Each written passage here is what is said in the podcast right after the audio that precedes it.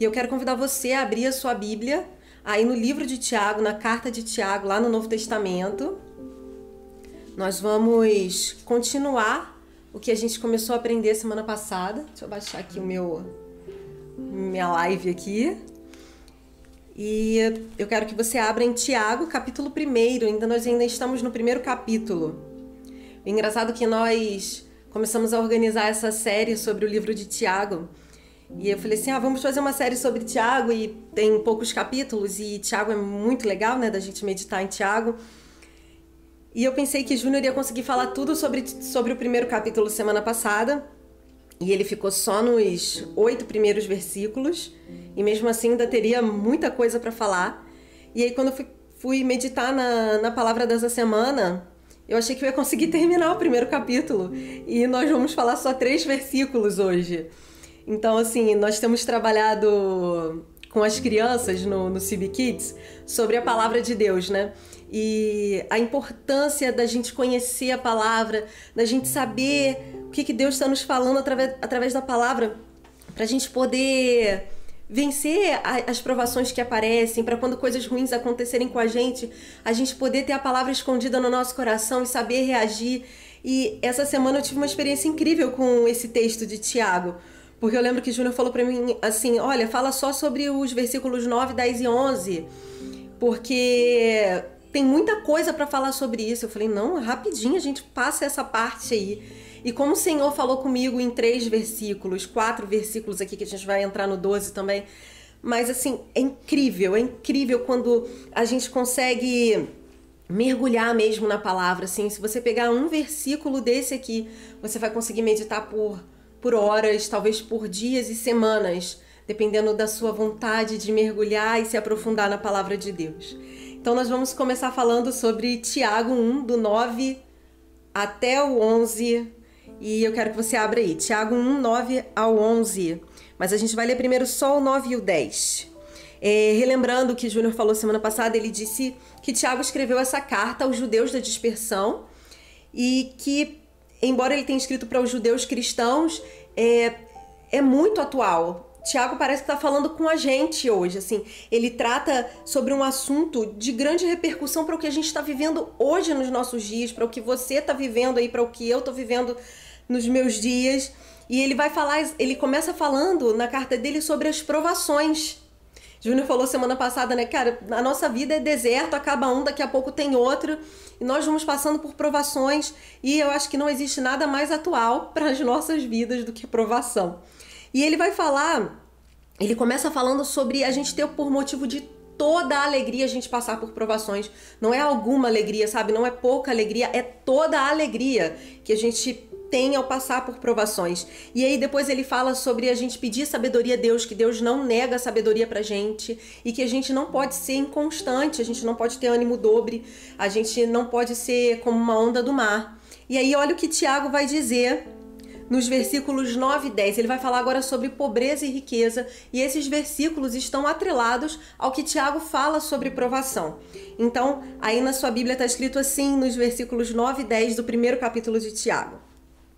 O irmão, porém, de condição humilde, glorie-se na sua dignidade, ou talvez esteja regozije-se na sua dignidade, e o rico na sua insignificância, porque ele passará como a flor da erva. Então, esses versículos eles brotam do comentário que Tiago faz sobre provação. E esse texto, os versículos 9 e 10, eles vão fazer um, um paralelo entre dois tipos de pessoas, entre dois crentes, dois cristãos um de condição humilde e o outro rico. E uma coisa que tem em comum nesses versículos entre o pobre e o rico, entre os irmãos pobres e os irmãos pobres e os irmãos ricos, é que ambos deve, devem se gloriar. E aí você vai me perguntar, Tati, mas se gloriar é algo bom? Se gloriar no sentido de ter orgulho, de orgulhar-se. Sim, aqui o sentido é exatamente esse. Gloriar-se significa ter orgulho, né? O irmão de condição humilde, orgulhe-se na sua dignidade, tenha orgulho na sua dignidade e o rico, porém, na sua insignificância. Então, eu quero dizer para você que é isso mesmo que o texto está nos dizendo. Ele está dizendo para que nós devemos nos gloriar E, e outros textos fazem menção a gloriar-se. Por exemplo, Paulo, em 2 Tessalonicenses 1, versículos 3 e 4, ele diz: Irmãos, Cumpre-nos dar sempre graças a Deus no tocante a vós outros, como é justo, pois a vossa fé cresce sobremaneira e o vosso mútuo amor de uns para com os outros vai aumentando, a tal ponto que nós mesmos nos gloriamos de vós nas igrejas de Deus, à vista da vossa constância e fé em todas as vossas perseguições e nas tribulações que suportais. Em 1 Coríntios, capítulo 1, versículos 30 e 31, Paulo também diz assim: mas vós sois dele em Cristo Jesus, o qual se, se nos tornou da parte de Deus sabedoria e justiça, e santificação e redenção, para que, como está escrito, aquele que se gloria, glorie-se no Senhor. É uma menção de Jeremias 9, 24.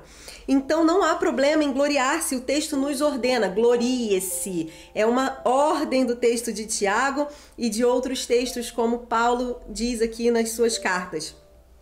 E isso é algo que a gente experimenta no nosso dia a dia. Por exemplo, você que é mulher, como eu, às vezes você vai lá, faz uma comida para o seu marido e aí você fala: E aí, marido, gostou da comida? Olha, eu fiz com tempero que você gosta, eu fiz a comida que você gosta. E aí, quando o marido aprova, você se gloria, se orgulha de ter feito aquela comida.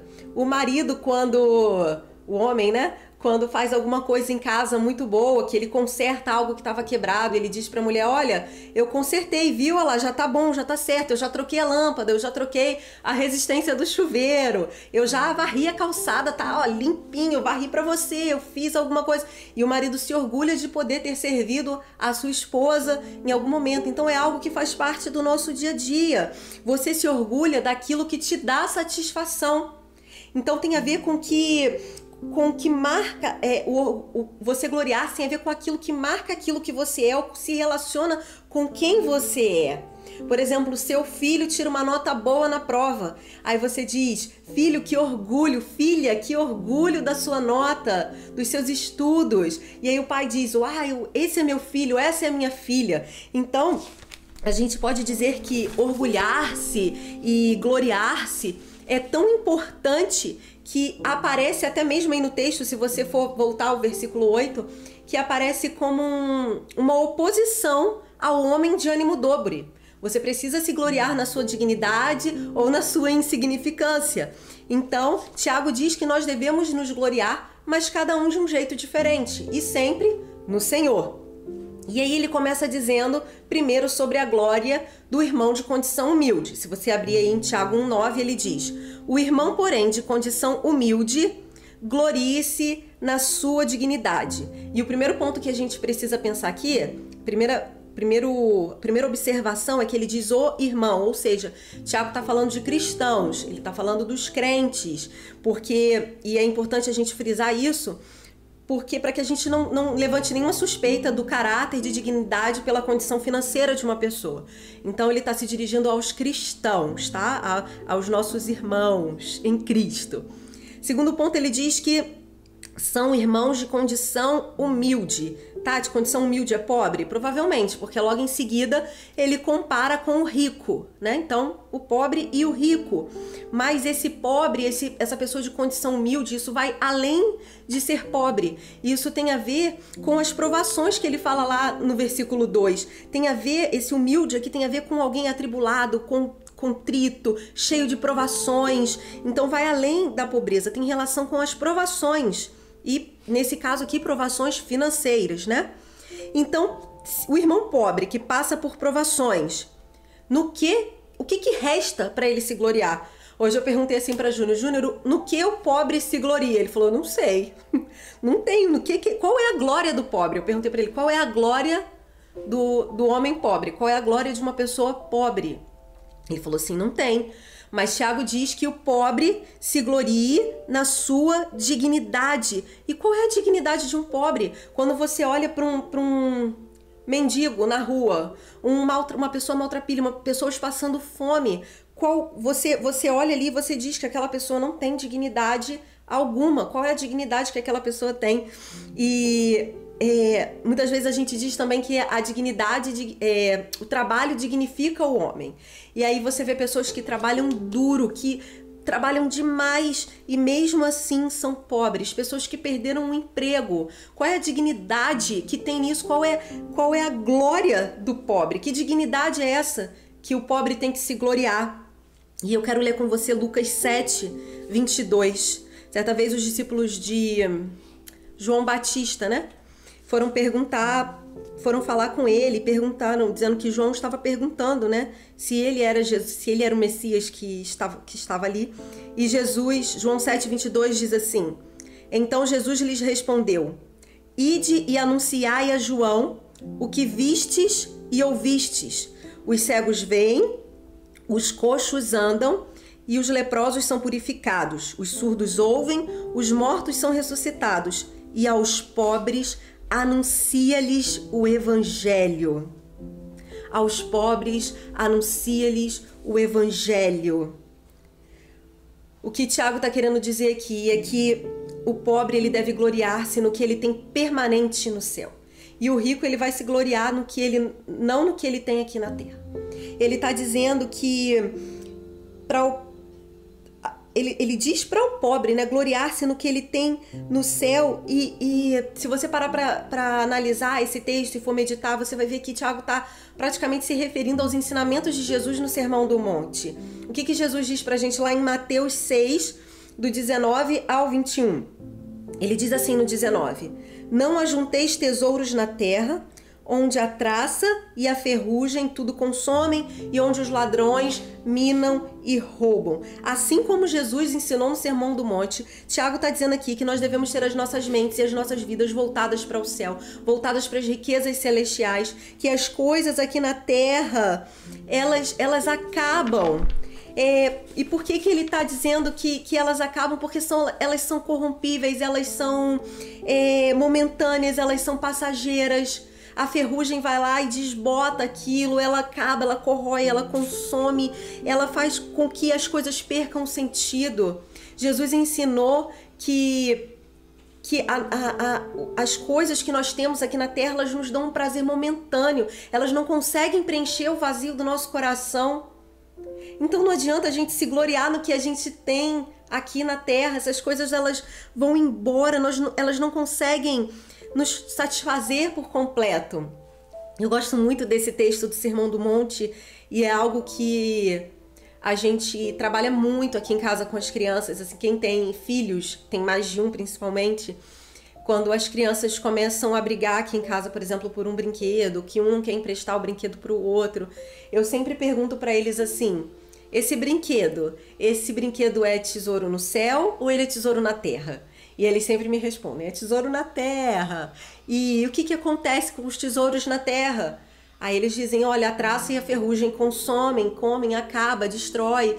Alguém pode roubar, o ladrão pode roubar, o brinquedo some, o brinquedo estraga, o brinquedo vai pro lixo, eu vou crescer e o brinquedo vai. Enfim, mil coisas acontecem com os tesouros da terra com as coisas que a gente tem nas mãos. É, é o que Tiago está dizendo, que ele está exemplificando né, através de Jesus, é que os tesouros dessa terra eles são frágeis, eles, eles vão embora. Sabe, do mesmo jeito que eles vêm, eles vão. Você compra um, um celular hoje e amanhã você pode ser assaltado, que Deus nos livre, né? Mas, mas a gente a gente perde as coisas aqui da terra, elas acabam. Você pode ver, você compra um celular hoje, no final do ano já tem outro mais moderno, ou o seu para de funcionar e você tem que comprar outro. E se você valorizar esse, esse, esse celular, os tesouros que você tem aqui, você vai viver em função disso. E aí Jesus diz assim no versículo 20 de Mateus 6, ele fala assim: Mas ajuntai tesouros no céu, onde nem a traça e nem a ferrugem consomem, e onde os ladrões não minam nem roubam. Jesus ele está nos ensinando que nós devemos nos preocupar com, com as riquezas celestiais, porque elas são elas são eternas, elas são impenetráveis é, a qualquer tipo de ferrugem, de corrosão, nada pode penetrar nas riquezas celestiais, num coração bondoso, num coração que ama, num coração generoso, em, num coração que serve, num coração que compartilha. Essas são as riquezas eternas e elas não são corrompidas, elas não são momentâneas, elas vão, você vai levar elas para sempre com você. Eu sempre pergunto para as crianças também, se quando eles morrerem, se quando elas morrerem, se elas vão enterrar aquele brinquedo, se o brinquedo vai subir junto para a glória. E elas sabem que não. Então, elas não precisam se apegar a esse tesouro terreno. Então, Jesus termina dizendo assim no vamos terminar aqui, né, com esse versículo 21, porque onde estiver o vosso tesouro, aí estará o vosso coração. Se a nossa mente estiver apenas nas, nas coisas terrenas, nosso coração vai estar tá lá, nós vamos ser mundanos, pobres e miseráveis, e nós não vamos desfrutar da, da alegria do Senhor, da riqueza eterna do Senhor. Então nós precisamos entender que o nosso, onde estiver o nosso tesouro, vai estar o nosso coração. E o nosso tesouro precisa estar no Senhor. E o rico? O que, que, que, que Tiago está falando aí do rico? Tiago 1, versículo 10. Ele disse no 9: O irmão, porém, de condição humilde, glorice na sua dignidade. Aí no 10 ele fala assim: E o rico, na sua insignificância, porque ele passará como a flor da erva. Versículo 11 agora. Porque o sol se levanta com seu ardente calor, e a erva seca, e a sua flor cai e desaparece a formosura do seu aspecto. Assim também se murchará o rico em seus caminhos. Então, o irmão de condição humilde, ele se gloria na, su, na, na sua dignidade, né? E, a, e nesse caso aqui, a gente entende que a dignidade é pertencer ao Senhor, é, é viver o evangelho do Senhor Jesus. Jesus veio para os, para os sãos, não veio para os sãos, veio para os enfermos, para os pecadores publicanos e para os pobres. E o rico, ele fala que o rico deve se gloriar na sua insignificância. E se você for parar para pensar, imagina uma pessoa que é rica. É uma pessoa que provavelmente tem sucesso na sua vida profissional, que trabalha, que desempenha bem o seu trabalho, que ganha bastante dinheiro com o seu trabalho, talvez alguém que seja um empresário, que ganha muito dinheiro, alguém com, com alto grau acadêmico, um doutor, um mestre, um doutor que estudou muito. E aí, como é que a gente diz que essa pessoa é insignificante, deve se glorificar na sua insignificância como alguém que, que se dedica tanto ao trabalho, que tem bons resultados no seu, no seu, na sua área profissional, no seu meio acadêmico, pode ser considerado alguém insignificante. E o que é interessante nesse texto de Tiago é que ele não explica sobre o pobre, mas ele explica sobre o rico. Ele diz que o irmão de condição humilde deve se gloriar na sua dignidade, ponto. E aí ele vai, e o rico deve gloriar-se na sua insignificância, porque. Aí ele explica o porquê. Porque ele passará como a flor da erva. Porque o sol se levanta com seu ardente calor, a erva seca, a flor cai. E aí ele começa a explicar a insignificância do rico. E por que, que ele não fala muito sobre o pobre? Porque, como a gente já viu, o pobre se gloria na sua dignidade, em ter o seu evangelho anunciado em receber o evangelho através do Senhor Jesus. E porque Jesus veio para os miseráveis, para os pobres é, e para os ricos. Sabe, se você é rico aí, você, né, é, como, como você pode ser alvo de Jesus, como você pode ser praticante do evangelho, ser um cristão se você é rico, se Jesus também disse que é mais fácil um camelo passar pelo fundo da agulha do que um rico herdar o reino dos céus. Os ricos podem ser salvos? Sim, para Deus nada é impossível. E quando a gente fala sobre isso, é impossível não lembrar da do jovem rico que chega para Jesus e ele vai perguntar para Jesus o que, que ele faz para ter a vida eterna. E Jesus pergunta para ele se ele conhece os mandamentos e ele diz que ele conhece os mandamentos desde a mocidade dele. Então Jesus diz: manda ele vender tudo que ele tem, distribuir para os pobres e seguir Jesus. E aquele jovem rico ele vai embora triste porque eram muitas as, os seus bens, muitas as suas propriedades. E ele se entristeceu porque o tesouro dele estava aqui na terra. E o que Tiago está falando é de uma prática cristã. Jesus fala que aquele jovem conhecia a lei, mas ele não praticava a lei. E, e Tiago está falando exatamente sobre os ensinamentos de Jesus e ele vai, ele vai falar mais sobre isso durante o, depois no outro capítulo e ainda no, no capítulo 1, ele diz: Olha, não basta você ouvir a mensagem, não basta você ir à igreja, você precisa praticar o evangelho, você precisa praticar o que Jesus ensinou. Então ele vai explicar que aquele Jesus fala, né, que aquele jovem rico ele estava preso nas riquezas. E se você perceber bem, o problema daquele jovem não era ser rico, mas ter o coração devoto à riqueza, ter o coração preso no dinheiro. Então, é, essas pessoas que pessoas ricas que são presas ao dinheiro, elas são vulneráveis a, e são entregues aos, às suas próprias concupiscências, são entregues às suas próprias vontades. Elas só pensam em si. E aí, nós estamos tentando encontrar aqui então qual é a glória do rico, né? Que foi o que eu perguntei para você. E aí Tiago falou lá no no versículo 11, né? Porque o sol se levanta com seu ardente calor e a erva seca e a sua flor cai e desaparece a formosura do seu aspecto. Assim também se murchará o rico em seus caminhos. Tiago está fazendo menção aqui de Isaías capítulo 40, versículos 6 ao 8 que diz assim: Uma voz diz, clama, e alguém pergunta: Que hei de clamar? Toda a carne é erva e toda sua glória como a flor da erva. Seca-se a erva, caem as flores, soprando nelas o hálito do Senhor. Na verdade, o povo é erva, seca-se a erva e cai a sua flor, mas a palavra do nosso Deus permanece eternamente. A glória do rico, ela não é óbvia, não é óbvia pelo que é aparente, não é o que a gente vê, não são os bens, não são o seu status social, não é o sucesso do rico que é a glória dele. A glória do rico é a sua insignificância, é é o, é o muito que o rico tem, não é nada. Então, a glória do rico é ele saber que ele não tem nada.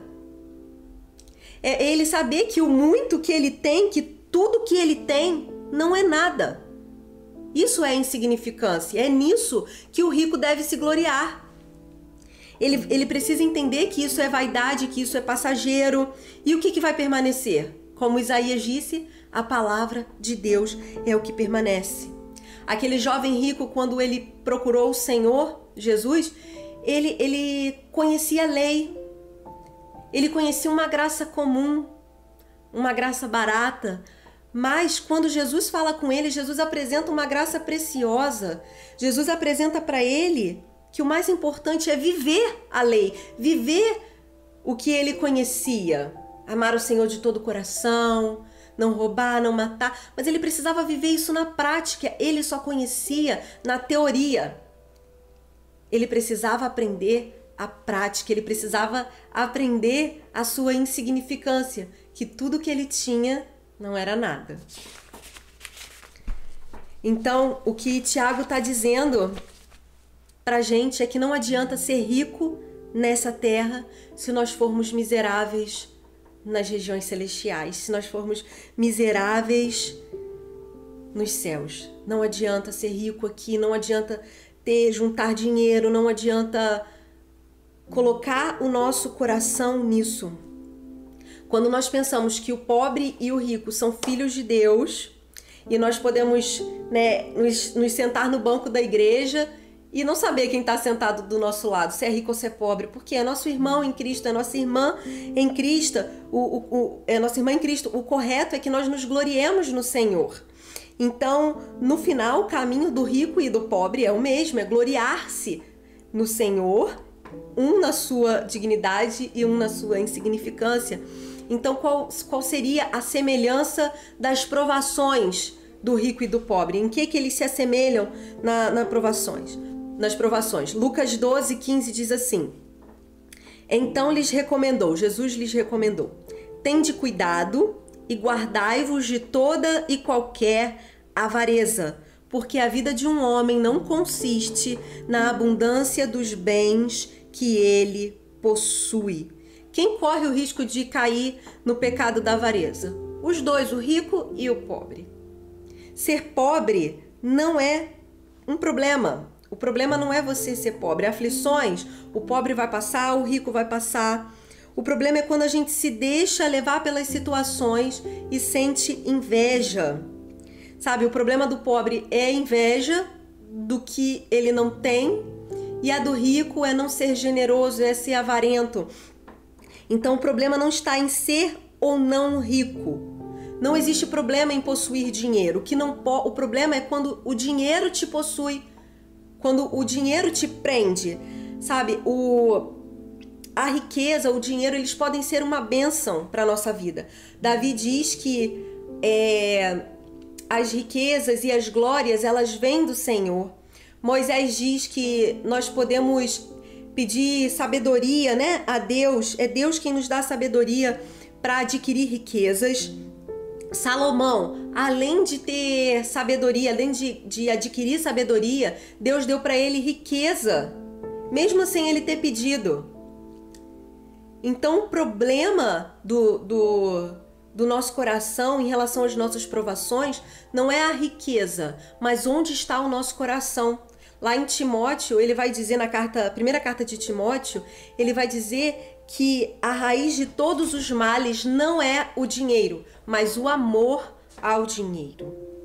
Então, eu queria terminar compartilhando com você um salmo que tocou muito meu coração e que é o Salmo 73. Deixa eu abrir aqui minha Bíblia. É um salmo de Asaf. E eu vou ler só os dois primeiros versículos aqui para vocês entenderem os três primeiros. Ele fala assim: Com efeito, Deus é bom para com Israel, para com os de coração limpo. Quanto a mim, porém, quase me resvalaram os pés. Pouco faltou para que se desviassem os meus passos, pois eu invejava os arrogantes ao ver a prosperidade dos perversos. Asaf ele foi um vamos dizer assim, um líder de louvor e adoração, como se fosse hoje assim, um líder de louvor e adoração. E ele diz que os seus pés quase se resvalaram, ele quase errou o caminho, porque eles ele sentiu inveja dos seus dos arrogantes, dos ricos, vamos botar assim, né? Ele não se desviou por causa das provações financeiras. Ele se desviou, ele quase caiu porque ele invejava a prosper ver, ele invejava quando ele via, ele invejava a prosperidade dos outros. Então, muitas vezes os irmãos de condição humilde caem nas, no, nos problemas das provações, porque não porque eles não têm, mas porque eles invejam e desejam ter algo que outra pessoa tem, que os ricos têm. Tô, não estou dizendo para você, meu irmão, que você não pode ambicionar ter mais coisas, que você não pode lutar por isso, que você não pode é, estudar mais e querer ter mais. A questão não é essa. A questão é você, onde está o seu coração. Por que você quer ter mais? Por que, o que que você quer ter? E, e, e no que o seu coração tem se posicionado? Nós vemos aqui um grande homem de Deus, Asaf era alguém que profetizava sobre as ordens de Davi. Ele foi um, um grande músico e, e ele escorregou nisso aí, ele quase caiu. E é por isso que Tiago está falando sobre isso. Tiago fala o tempo todo sobre a prática do evangelho, sobre como nós devemos agir. Jesus ensinou várias coisas como nós devíamos fazer, sermão do monte, e você lê os evangelhos, você vai, vai ver como Jesus nos ensinou.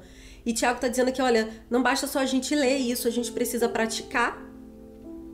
A gente precisa praticar. Nós não devemos ser apenas ouvintes, mas praticantes da palavra. Então não adianta só a gente saber que nós não precisamos invejar. Quantas vezes você deve ter lido salmos nesse sentido aqui e você não entendeu? Que muitas vezes o nosso problema não é o quanto a gente não tem, é o quanto a gente deseja ter porque o outro tem. E os irmãos de condição melhores, né, os irmãos ricos aqui, nós precisamos entender que os irmãos ricos, mais abastados precisam entender que a glória deles é na insignificância, não ter é que o tudo que eles têm financeiro não significa nada.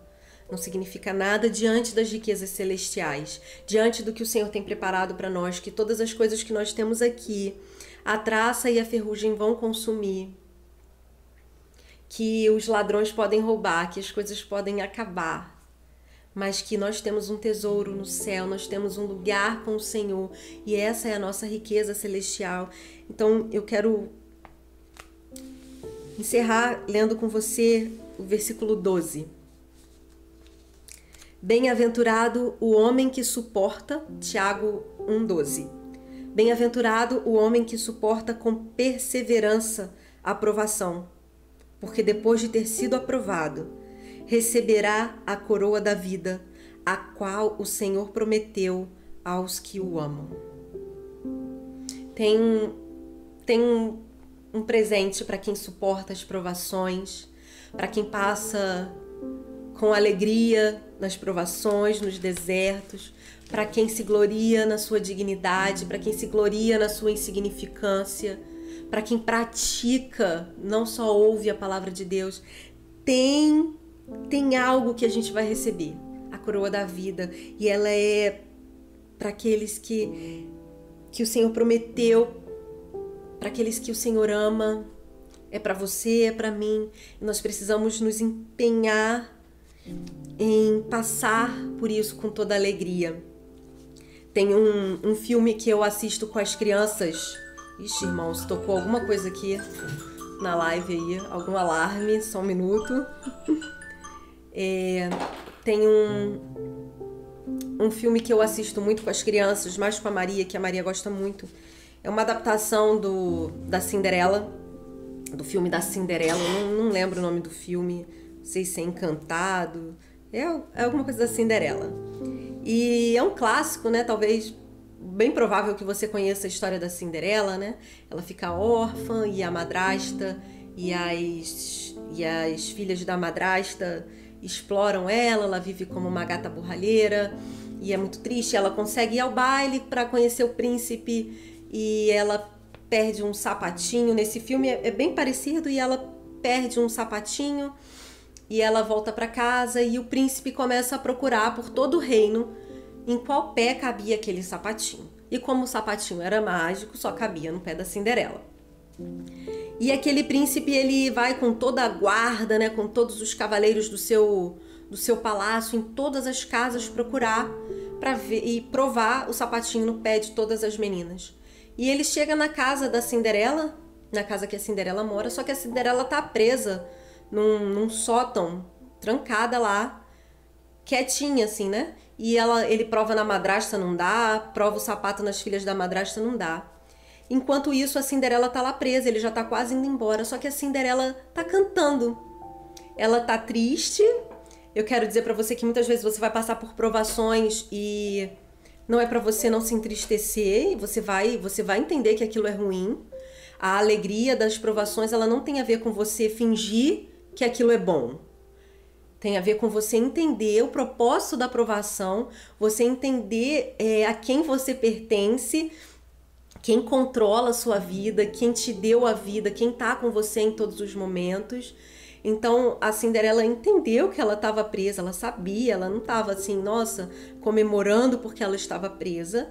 Mas aí no filme é muito interessante porque o narrador fala assim: olha, ela estava triste, ela entendeu que aquilo era ruim, mas ela lembrava do que ela tinha ouvido dos pais dela, que era seja, é, é, seja gentil e tenha coragem e aquilo trazia para dentro dela uma alegria e ela cantava. E por causa e, e, pelo que ela se lembrava, pelo que ela guardava dentro dela, ela cantava e, e no momento que ela começou a cantar, os guardas e o príncipe ouviram a voz dela e conseguiram ver que ela estava presa e acontece todo aquele final feliz que a gente já conhece dos contos de fadas. Mas o que, que eu quero dizer para você com isso? Sabe, talvez você esteja passando por provações, talvez é, seja difícil é, entender que há que tem como ter por motivo toda a alegria. Talvez seja difícil você se gloriar na sua dignidade ou na sua insignificância. Mas quando você se lembra do que o seu Pai celeste diz para você na palavra, e você consegue praticar essa palavra, a sua boca ela se enche de riso, ela se enche de alegria e é algo incrível, sabe? Assim como a Cinderela conseguiu se lembrar do que os pais dela diziam para ela, você pode se lembrar do que o seu Pai celestial diz para você.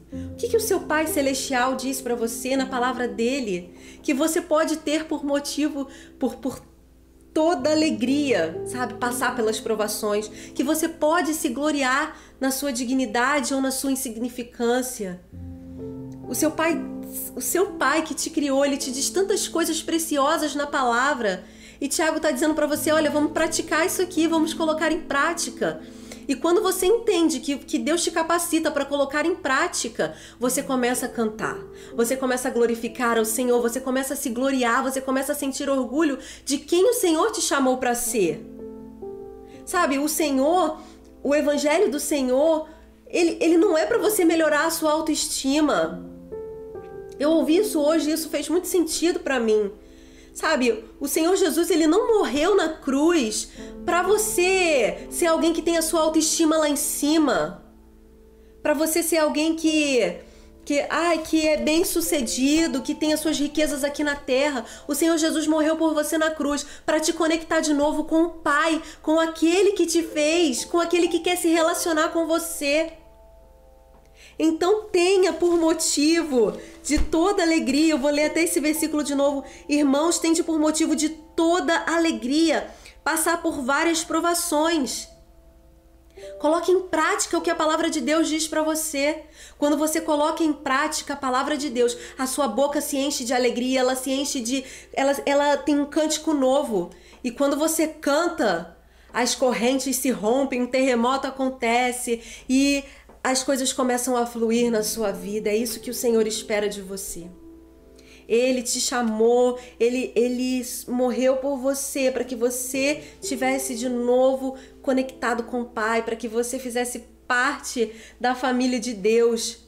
Ele não morreu por você para você viver uma vida de, de sucesso ministerial, sucesso profissional. Jesus não morreu com você por você para isso. Essas coisas acontecem, elas são boas, são coisas legítimas, são coisas que a gente vive aqui na terra, mas ele morreu por você, para que você tenha prazer em viver por ele, viver com ele, em se relacionar com ele. Ele morreu por você para que você tenha por motivo de toda alegria passar pelas provações porque Ele ama estar com você e Ele quer que você se lembre: olha, Deus está aqui comigo.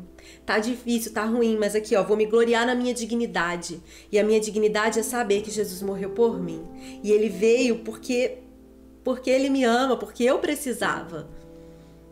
Jesus diz que Ele não veio para os sãos. Ele falou: os sãos não precisam de médicos, mas os doentes sim. Os pecadores, eles precisam de mim. Então Jesus, ele veio para nos resgatar, para nos conectar com o Senhor. Então glorie-se na sua dignidade, glorie-se na sua insignificância, porque tudo vai acabar. Mas a nossa morada eterna vai ser eterna. Vai ser para sempre, nós vamos viver com ele para sempre.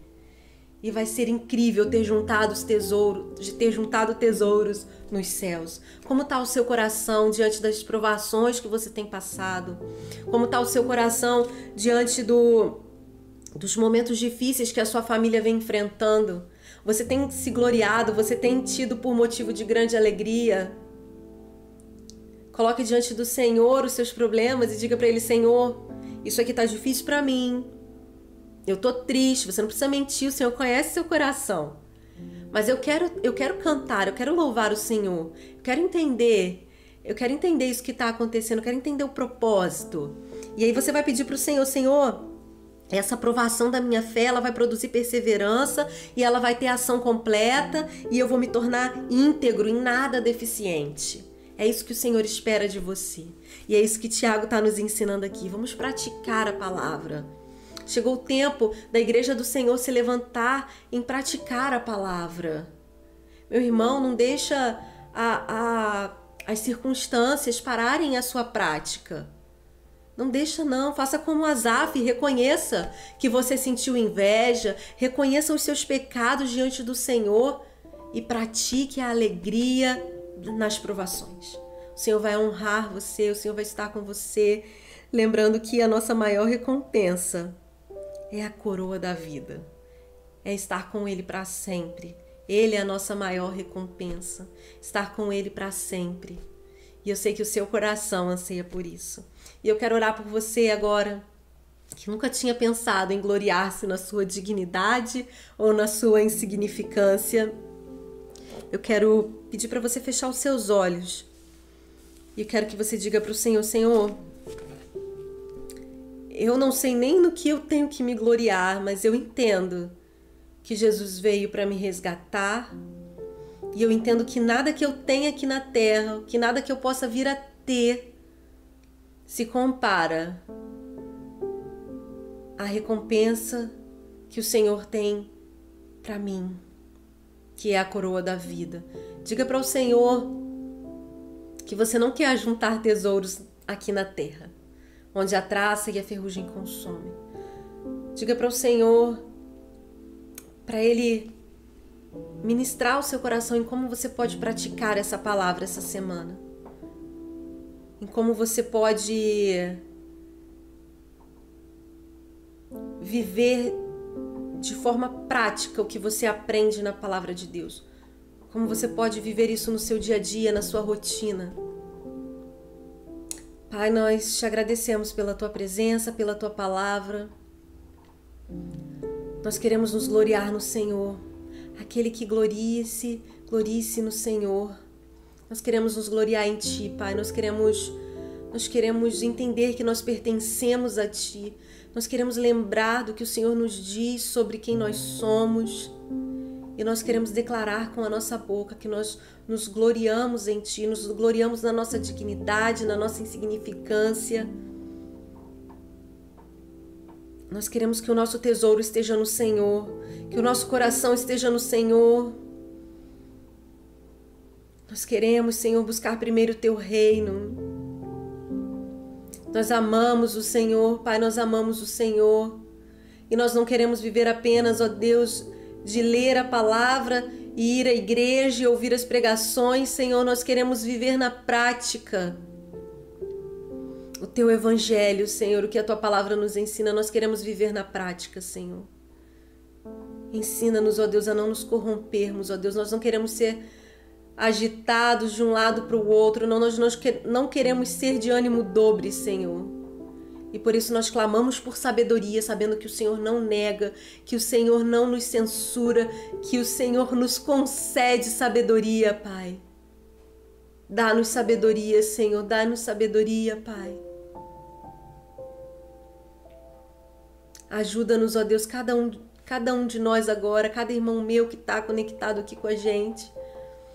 Ajuda-nos a passar por essas provações com alegria, Pai e que essa aprovação nos, nos dê perseverança, que a nossa perseverança seja constante, tenha uma ação completa, para que nós nos possamos nos tornar perfeitos e íntegros, em nada deficientes. Nós ansiamos, ó Deus, por mais de Ti, por muito mais de Ti. Em nome de Jesus nós oramos. Amém.